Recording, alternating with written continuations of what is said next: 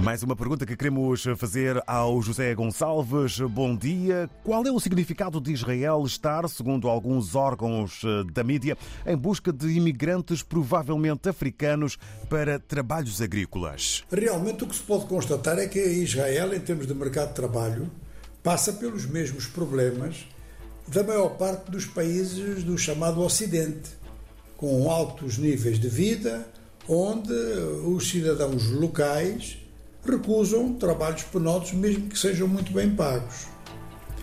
Portanto, a, vaga migratória para Israel, que não começou com a guerra, mas é provável que se acentue em função dela, esta vaga migratória tem sido mínima em relação ao resto dos países ocidentais, e com este conceito do chamado Ocidente político-económico. Já antes da guerra, vários movimentos de migração se orientaram para Israel e, em alguns casos, os imigrantes até foram expulsos de forma brutal, eh, como também aconteceu em outros países, por exemplo, da Europa. Agora, com a guerra e a mobilização militar, uma parte dos mobilizados tinham atividades agrícolas. Não está revelado em que proporção, mas esta diligência para conseguir imigrantes africanos eh, significa que o setor foi atingido nessa matéria. Israel é considerado um exemplo em matéria de desenvolvimento agrícola, segundo umas expressões, ou de capitalismo agrícola e agronegócio, segundo outras expressões. Desde a fundação de Israel que os kibbutz funcionavam, eram grandes cooperativas, funcionavam como um símbolo do país.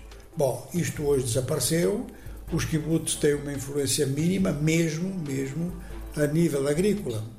Agora, é um facto que uma grande parte do abastecimento interno de Israel é produzido no próprio país, de maneira que a agricultura não pode de maneira nenhuma cair, porque se cair o processo de inflação acentua-se e a insegurança alimentar instala-se num país onde isso não existe. De maneira que, neste momento, a guerra, que, segundo, por exemplo, fontes do Banco Central de Israel, é uma guerra muito mais custosa para as finanças do país do que se previa, a guerra pode estar a acentuar um fenómeno de déficit de mão de obra que só pode ser resolvido através da migração, o que nem sempre agrada à direita e nunca agrada à extrema-direita, ou seja, os dois setores principais de apoio ao governo Netanyahu. A economia de trabalho em Israel.